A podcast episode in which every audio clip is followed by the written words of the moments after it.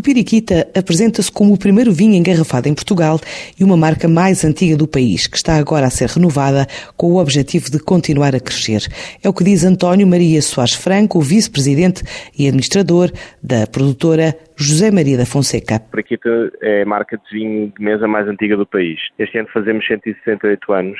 Numa marca com, este, com esta história e com esta idade, sentimos sempre a necessidade de, de vez em quando, fazer um, um upgrade, quer da imagem, quer de relembrar os consumidores sobre aquilo que, que a marca de facto representa.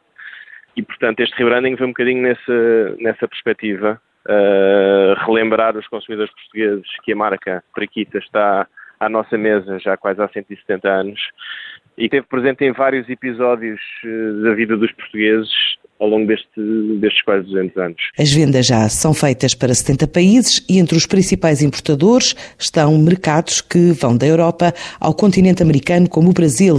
Em destaque ainda a China, em fase de descoberta. De facto, um embaixador da cultura portuguesa pelos quatro cantos do mundo. Portanto, o Periquito hoje em dia é vendido em mais de 70 países e, portanto, é de facto um, um grande embaixador da nossa cultura por este mundo fora. Uh, nós temos mercados muito importantes no norte da Europa, uh, na Suécia, na Noruega, na Dinamarca, também no norte do, do, continente americano é importante. O Brasil é um mercado importantíssimo para nós e no Brasil a marca está com uma performance fantástica.